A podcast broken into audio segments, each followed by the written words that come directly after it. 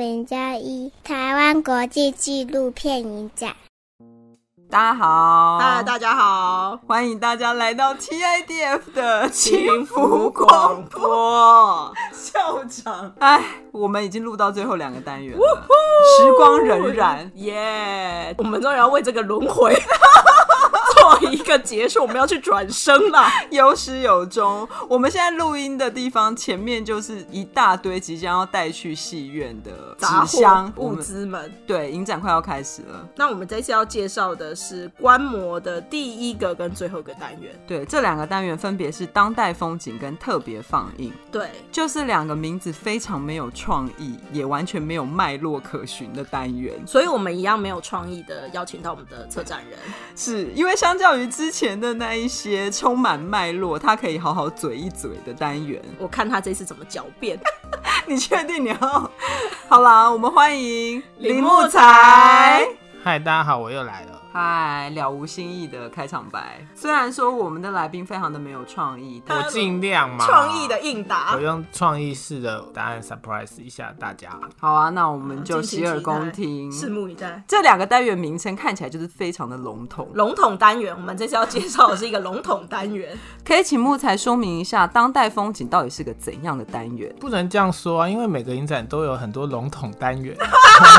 你现在要趁机表一下？没有啊，我们是相对很少的啦，对吧？什么叫做笼统单元？笼统单元比较像一个集锦式的东西啊，然后你可能归纳某些关键字，然后你去拣选有关的影片，就可以形成一个单元嘛。这个是比较容易的做法。那当代的意思是？当代的意思，譬如说当代艺术、当代绘画、当代什么的吧。那你可以把它想成当代纪录片，它去回应一个可能当下很重要的议题。那因为我们是双年展，所以这个单元里的影片基本上都是这两年可能国际间或是哪个国家里很重要发生的事情。哦，被你这样一提醒，我就想到这个单元之前有一个更没创意的名字，啊、叫做当代精选。更笼统，很直白啊，我们很诚实哎。那为什么今年决定要改成叫当代风景？因为当代精选听起来是蛮俗气的，觉得自己太怂了。对啊，感觉想要脱俗一下，感觉风景好像涵盖更多东西。所以今年的片单它不是只有一题啦，其实像有些片子它在形式上都非常的特别。譬如说有一部短片叫《关于希望消失的简史》，这是一个美国导演哦，然后这个导演拿到一九六八年墨西哥奥运开始前的一个档案影像，那有好几个学生是被屠杀的。那他拿到这个档案影像之后，他又重新在上面进行了像刮痕，或者是去制造更多的杂讯，然后来回应这个档案其实它被淹没的历史。其实它的形式跟议题都非常的当代嘛。那又譬如说有一部片叫做《别以为我会尖叫》，它是一个法国片。然后这个导演因为他失恋就把自己关起来，可能关了一两个月，然后在这一两个月里面看了四百部片，这个片子就是这四百部片底的某些片段集锦而成的，所以是一个四百集的影片。对，有趣的是，虽然是去年选的啦，可是这个导演把自己关起来，不就是很像现在的隔离吗？可是我们又没有失恋，但是疫情还是会把你跟人家隔离嘛，哦、所以你的心情可能跟失恋会有点像吧。而且其实是很私人的一个感受，但是你在荧幕上看到的时候，会觉得虽然情境跟他不一样，但是还是非常有共鸣。那除了这两部影片之外，好像这个单元也涵盖了很多世界其他奇观。那木材可以跟我们说说吗？最奇的应该是一部非常长的影片，叫做《理性》，大概一百六十分钟。然后我记得我们跟同事说，哎，《理性》有一个短板的。然后他们就很好奇，说短板是几分钟？其实这个一百六十分钟就是短板。那这样长板是多长？我记得是两百四十分钟，六四二四四个小时。这个影片的导演叫做安南，他是印度的纪录片大师。那他已经七十一岁了，可是他在过去几年都拍摄印度非常多光怪陆离的现象，然后这些现象跟宗教、种姓制度、阶级、国家暴力全部勾连在一起，然后在印度的社会里造成很多莫名其妙，看起来。很悬又很怪的画面，然后他去把这些东西全部串起来，用一个政治经济学的角度去解读它。那当然就是回归到我们还有没有理性的能力去判断、去明辨很多事情。那它跟那个民粹主义的兴起也会很有关系。所以虽然是印度当地的议题，可是关于民粹主义啊，还有越来越极端的政治思想，其实好像是全世界各地都共同面对的题目。对，其实这种片在这两年非常非常的多，它等于是一个世界的趋势。那我们精选了像理性，还有另外一部片是巴西片叫《换你出招》，他们都在讲类似的事情。那《换你出招》是在讲什么？他在讲巴西某一年的学运，学生占领了各大校园，他们就觉得，比如说教育已经被商品化，然后跟政府发生非常大的流血冲突。那巴西的这个运动一直都有，可是这个学生运动等于是年轻世代的一个觉醒。然后这个导演就用一种很轻快，很像 rap 这种非常快的节奏叙事整个片子，所以你去看的时候，你会感受到那种年轻人的雀跃，还有他们参与社会运动的一种节奏。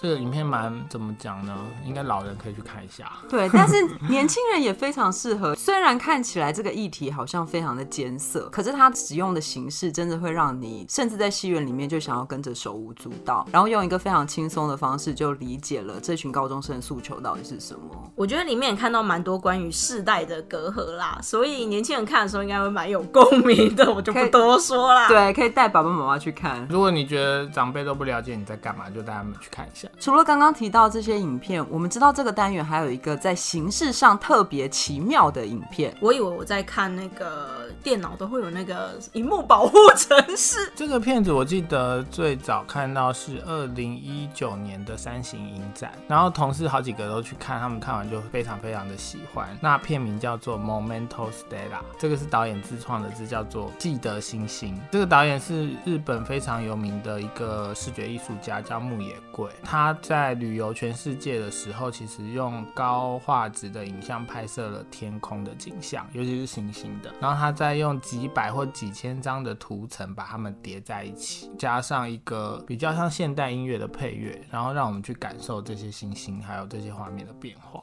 我们有跟导演做了一个初步的访谈，他有提到说，他一开始会想要拍摄这部影片，其实是因为那个时候他去巴黎放他的电影，嗯，可是却碰到巴黎恐攻，嗯，所以他的放映全部被迫暂停。然后他那个时候等于是一个思考的起点，所以他就去关心了嘛。那一次他就开始在思考说啊，那为什么人类之间会有那么多的仇恨，然后必须要用这种暴力的手段去给另外一个阵营的人一点颜色瞧瞧？从这个开始就埋下了。一个他创作这个片子的种子，然后到后来，像刚刚木材所说的，他到世界各地去拍了很多光、很多星，带来了这部我们在戏院里面看到非常奇异的作品。但他的视觉感官是蛮特别的啦，因为不管是它的画面，就是很像荧幕保护城市，这我说的啦，是你觉得？对，可是他做了非常多，我觉得蛮用心的声音，他有蛮多声音细节可以去听的，而且这是一部你一定要在大荧幕看的片，因为你在小荧幕就把它切掉。对。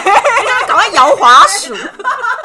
而且这次木野贵导演会跟我们做一个通话的映后 Q&A。嗯，他同时也是我们这次竞赛的评审嘛。对，他是华人奖的评审。然后这个片我记得我同事看完非常喜欢，他们都觉得观影的过程非常享受，然后可能有一种漂浮起来的感觉。啊？你说在宇宙星空漂浮了起来？我我猜影片应该是可以给我们很多想象空间，真的非常推荐大家进戏院来。而且我们还特别安排了一个礼拜六晚上的时间。哎、欸，他的时段其实都超棒，这是某人私心的安排吧？除了木野贵之外，这次其他的评审的作品也有在 TIDF 做放映，也是一个很笼统的单元，名称叫做特别放映。得了得了得，超级不特别。到底是什么单元啊？这单元就是我特别不知道放在哪里，还是特别的爱给特别的你？特别不知道放在哪啊？就是他可能每一部片都有一些特殊性，譬如说其他片都没有。有啦，其他片是一致性。OK，这是独特性。说出有多独特、啊、当代性。这个单元涵瓜基本上有三个类别啦，一个是评审的作品，观摩性质的，然后另外一个就是可能 TIDF 跟其他馆社或是其他国际单位合作的，第三个是这个单元其实纪念两位台湾的逝世影人，一位是陈俊志导演，一位是李梦哲导演，所以就组成这个特别放映。你要介绍一下其他评审的作品吗？总共有两位哈，一位是越南评审，叫做阮纯师，他是非常有名的视觉艺术家，也是纪录片导演。然后他的几部作品都是电影中的电影，或是跟电影有关的电影。譬如说有一部片叫做《十一个男人》，他其实是用卡夫卡的一个短文叫《十一个儿子》改编，但是《十一个男人》他去挑选了曾经在各式各样的电影里出现的男性越南形象，其中有一个人就是梁朝伟。伟仔，对，相信大家看到之后就会觉得很惊喜。看到的时候我很意外，说怎么会是梁朝伟？他在片子里截取的画面应该是陈英雄导演的《三轮车夫》，所以他里面的那些男人也都是用越南他们影片里面的男人形象。对，但是他其实是用女性视角去看男人形象，所以这个男人形象某种程度上又代表好像国家的感觉，所以你又跟卡夫卡的短文产生一种互文性。这个影片可以解读的层次应该非常非常的多，而且很特别的是，他虽然用了非常多电影的片段，但是这些电影的女主角全部都是同一个人，都是同一个越南走红非常多年的女星，就是那个女星与她的十一个男人。对，对，其实是这个概念。嗯。另外一部片也是一个数字影片，叫做《每天都是七零年代》，它是一个三屏录像。导演因为这次要在电影院放映，他做了微微的调整。那这个三屏有一屏是西方拍摄的越南，它是新闻影像；另外一个是香港电影里的越南故事，然后最后一个里面的影像是导演到香港去拍摄一个唱片行。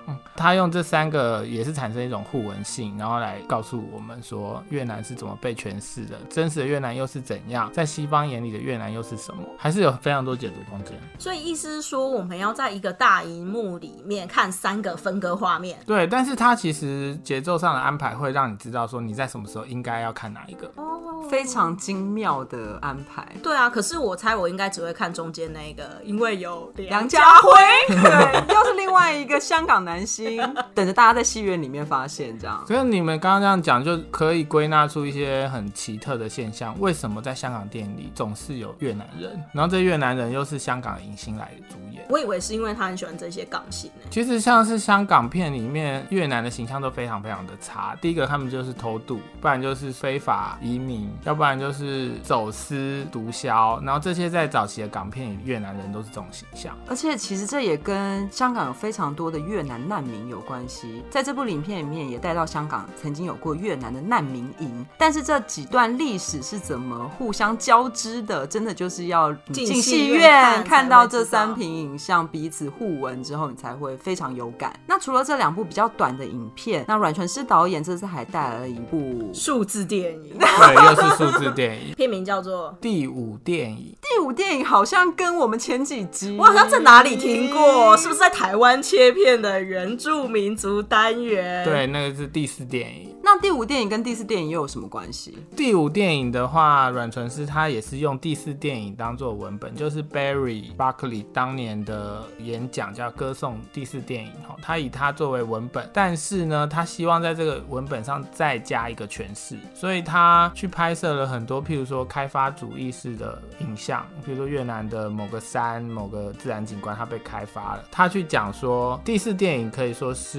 要反对入侵者的影像，可是现在这个。所谓入侵，基本上已经不只是国家去入侵原住民，而是说资本主义整个扩张，它去破坏了我们原来生活的环境。所以我自己的解读是说，第五电影它可能更接近一种像反殖民电影的概念，好玄妙。但像我看第五电影的时候，我就感受到阮纯师用她的女性视角去在性别霸权上面做了另外一种的主张。所以我看第五电影的时候，我感觉它是一个反抗任何霸权，其中也包括父。权的一个电影，可以这么超意？你去看就知道啦。因为像 Barry 在写第四电影的时候，他曾经跟一个印度朋友对话，Barry 就主张说，我应该有第四电影的存在。结果这个印度导演就跟他说，其实不只是第四，应该要有第五、第六、第七、第八。那这些电影都指涉着说你要去对抗某一种入侵的形式。所以刚刚主持人讲的其实没有错，第五电影它指涉的是一种反压迫电影，好酷哦，头皮发麻。而且我们这次还有请到阮纯师导演为我们录了一些 Q&A 的影片，虽然他不能到场，但他还是可以多解释一下，让我们更多了解他的影片。对，而且这 Q&A 影片真的非常的精彩，由他自己去解析他创作的历程，还有许多影像的意义。所以如果看不懂的话，不要担心，后面还有他现身说法来讲解。对，所以不要提早离场。那除了阮纯师之外，还有另外一位菲律宾导演，也是我们这次的评审。对，他叫做 John Torres。那他最近刚生了一个小孩啊，恭喜恭喜恭喜！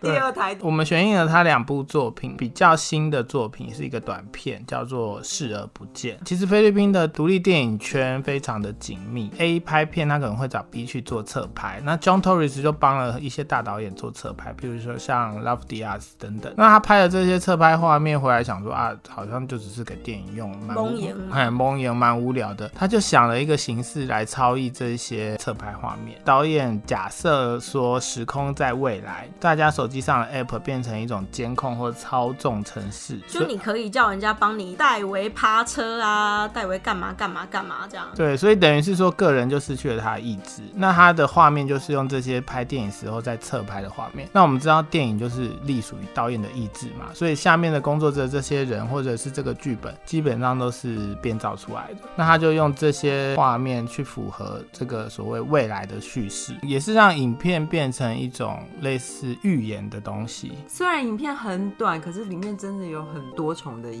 义。而且我觉得他这样把素材玩的蛮好玩的。其实他就是去其他剧组拍一拍现场的一些花絮影片，然后回来自己就可以做一个很后设的科幻故事。嗯、对，超异的科幻片。而且这部片跟刚刚提到阮纯诗三部作品一样，就是作者好像可以对这个影像再赋予截然不同的意义。这些影像都变得突然之间非常立体，然后层次也非常的多。我觉得蛮厉害的，他们的素材就是俯拾即是。哎，John Torres 还有另外一部更厉害的片，叫做《人民力量重磅弹：冒号越南玫瑰日记》。这那么长的片名是在干嘛？而且《越南玫瑰日记》听起来有多俗艳。对啊，它确实就是一个类似 B 级片的东西。《越南玫瑰日记》应该是一九八六年有一个导演就是要拍这个片，就叫《越南玫瑰日记》。然后他是演一个类似偷渡的故事，然后里面有个女主角非常的漂亮。然后这个片子后来没有完成，但是它的胶卷一直躺在女主角的床底下。然后过了很多年之后，这女主角就是说啊，好想看一下这个片当年是怎样。可是因为胶卷会酸化嘛，那他们就想说，我们来找一个导演看能。能不能修复它，或者让它补拍，还干嘛的？然后 John Torres 就被找到了，可是他发现说这个东西要重新去补拍太困难了。历经三十年的那个女主角都从少女变成阿姨了，是变阿妈了吧？但是江托里斯就发现这个胶卷上有很多的磕痕，有很多的损毁，其实就变成一个历史的记录。江托里斯基本上是重新编写了一个脚本，然后把这个影片重新剪接，因为他当年应该也是没有到剪接的程度，等于是重新改写了整部片，但是是用旧的档案影像。他简直就是个二创高手，对，他是，而且他的很多声音都是重做的，而且声音的来源也非常的多元，比如说有当时剧组的访谈。或者是找了一些人看图说故事，然后这些东西全部被不着痕迹的交织在这个片子里，所以它等于是让这个已经快要死掉的胶卷死而复生，重生了。头皮发麻，看得出。你要头皮发麻，你从头头皮发麻。看得出来，看得出来，但是你会有时候会不知道说啊，他这个是故意的，还是他原来就这样？他是本来就还是故意做旧这样？对，会看不出来。真的也是这次的一部奇片，真的是奇片呢。而且更不可错过的是，这次 John Torres 好像也会跟我们做映后的视讯 Q&A，赞呢？那可以看到他的小孩吗？你可以跟他讲，讲完我们视讯到一半，小孩就会哭了。除了刚刚提到这些评审作品之外，特别放映里面也有一部是来自曾经跟 TIDF 合作工作坊的南韩 DMZ 纪录片影展的作品。你看，我们也有跟其他影展合作哦。对啊，它是一个国际合资计划。那当年可能中国、台湾、日本、南韩都有加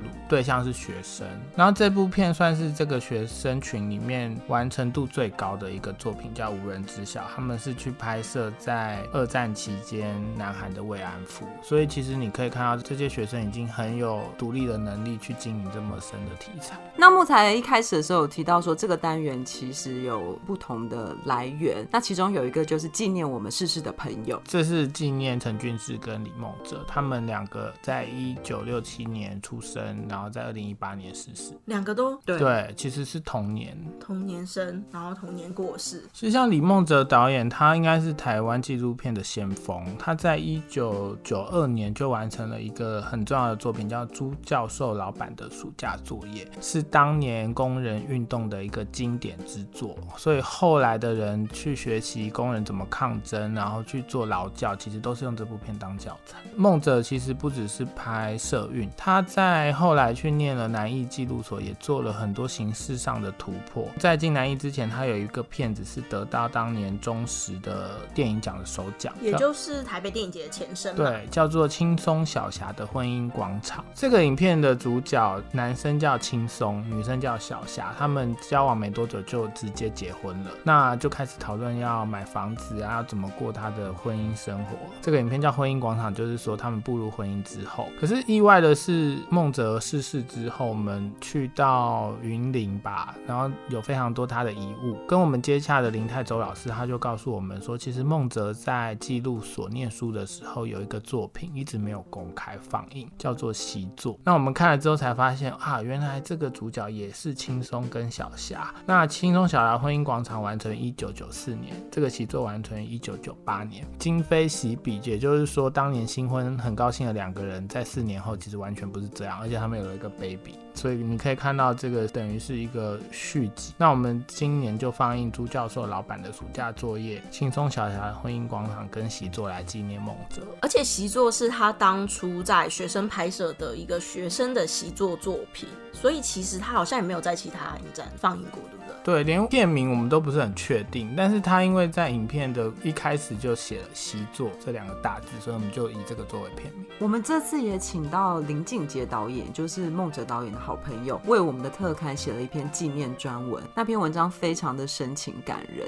真的很推荐听众朋友可以看看 TIDF 特刊里面这篇文章。另一位就是我们也很熟悉的琪姐陈俊志导演，我跟俊志认识很多年了，这样子，然后听到他逝世就整个非常的遗憾，然后也很震惊，说怎么会突然就过世？他在几年前出版了台北爸爸纽约妈妈的自传性小说，然后卖的非常好，同时也希望把它改编成剧情片、舞台剧或是纪录片，所以他其实是在为后端的这个创作所苦，可能有点忧郁吧，那身体状况就越来越差。陈俊志是争取同志权益的先锋，他最重要的作品像《美丽少年》在一九九九年就上映院线，而且获得非常好的成绩。可是，在 TIDF 筹备的期间，已经陆续有好几个影展都做过他的回顾展。那我们今年呢，是挑选了他一个未完成的作品，也就是他初剪版的《台北爸爸纽约妈妈》再做一次放映。但是，我们也同时呃拿到龙南以萨克凡雅斯导演他在两千年 TIDF 颁奖典礼的时候，记录了陈俊志上台呛虾的身影。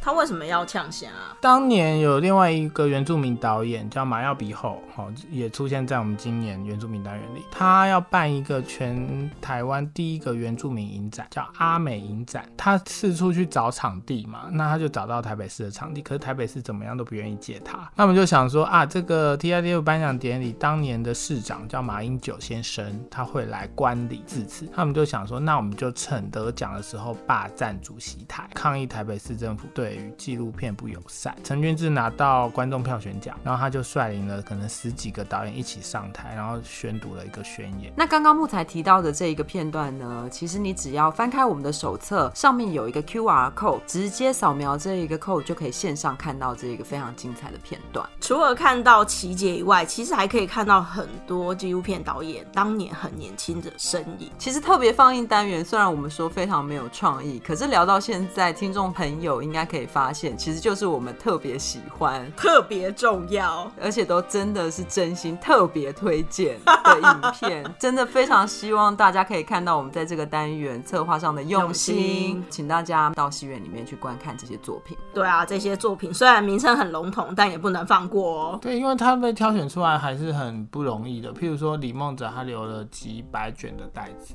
有一些还是我们必须先拿回来数位化才知道里面是什么。那陈俊志更不用说，他过世之后，他家非常的杂乱。像台北爸爸、纽约妈妈，我们还是从他去国议会结案的版本里把它找出来。当初找到的时候，好像是一个 DVD，是不是？对对对，还要重新帮他后置啊、上字等等，机会很难得。虽然他们的画质没有到很好，但是还是很值得进戏院一看。随着特别放映单元介绍完毕，我们也终于把今年影展的十二个单元全部介绍完了，讲完了，终于在开展前讲完了。对啊，那影展就要开始了，老板有什么心情？写信告诉我，今天不用写信，你现在就讲。哦，我今天去特映会啊，因为我们有做了新的预告嘛，在戏院里就看到哇，有两百多个观众，然后有新的预告，就有那种影展要回来的感觉，真的等了很久，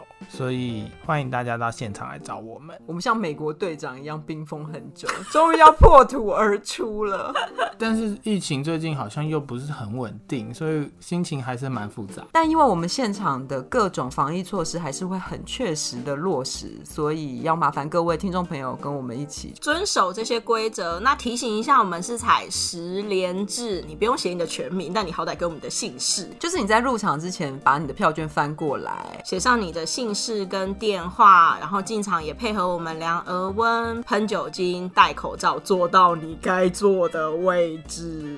所以木材现在是很雀跃，等待影展的开始，也没有到很雀跃，但是那你想怎样？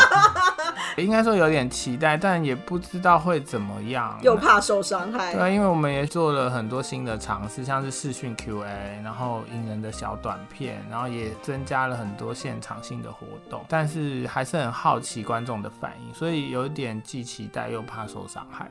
但同时也是代表了现在这个疫情改变的环境之下，影展还可以怎么样去摸索出一个新的可能性？你知道怎样才不会伤害我们吗？就是观众把票买起来。